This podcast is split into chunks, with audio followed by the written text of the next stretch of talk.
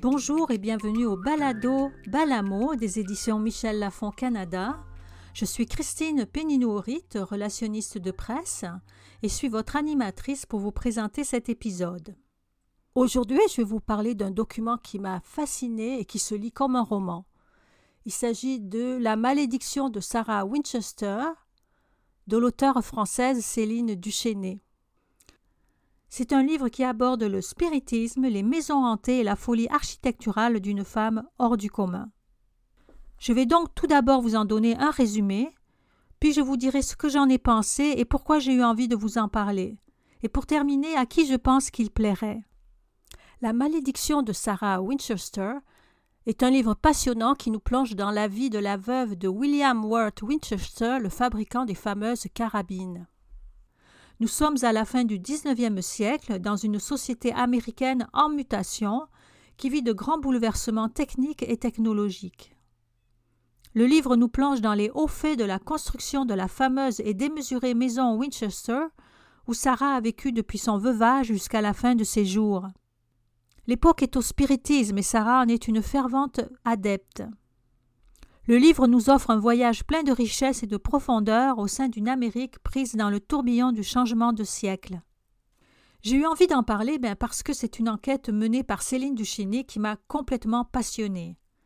Elle dresse avec une plume sensible le portrait d'une femme exceptionnelle.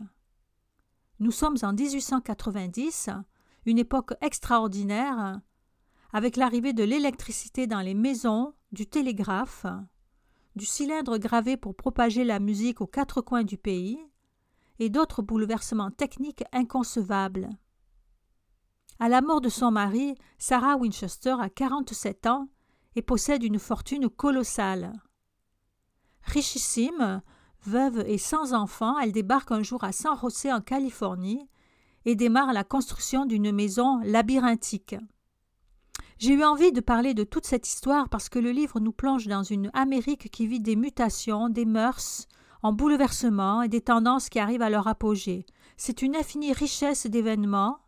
Et il y a notamment l'aspect des armes à feu avec tout l'historique des carabines Winchester qui furent l'arme de la conquête de l'Ouest. Et puis il y a le spiritisme, pratique largement répandue et qui est à son apogée au XIXe siècle, et dont Sarah Winchester est une digne fervente.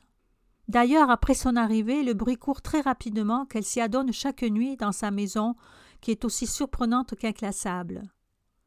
Et la presse s'en empare de ces rumeurs et va faire flamber les esprits. Et la légende naît. Sarah serait-elle folle? Serait-elle aux prises avec les âmes errantes, avec celles des morts tués par la carabine Winchester? Tout en étudiant sa maison, sa personnalité et son mode de vie, sa place dans la société, le livre essaie de répondre à plusieurs questions. Pourquoi une femme de son temps, libre et richissime, dérangeait autant la société? Quelle était la signification d'une telle maison? Était-ce la traduction de son monde intérieur?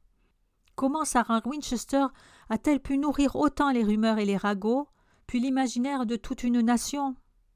Un portrait fascinant m'est apparu, celui d'une femme qu'on a envie de rencontrer et de connaître.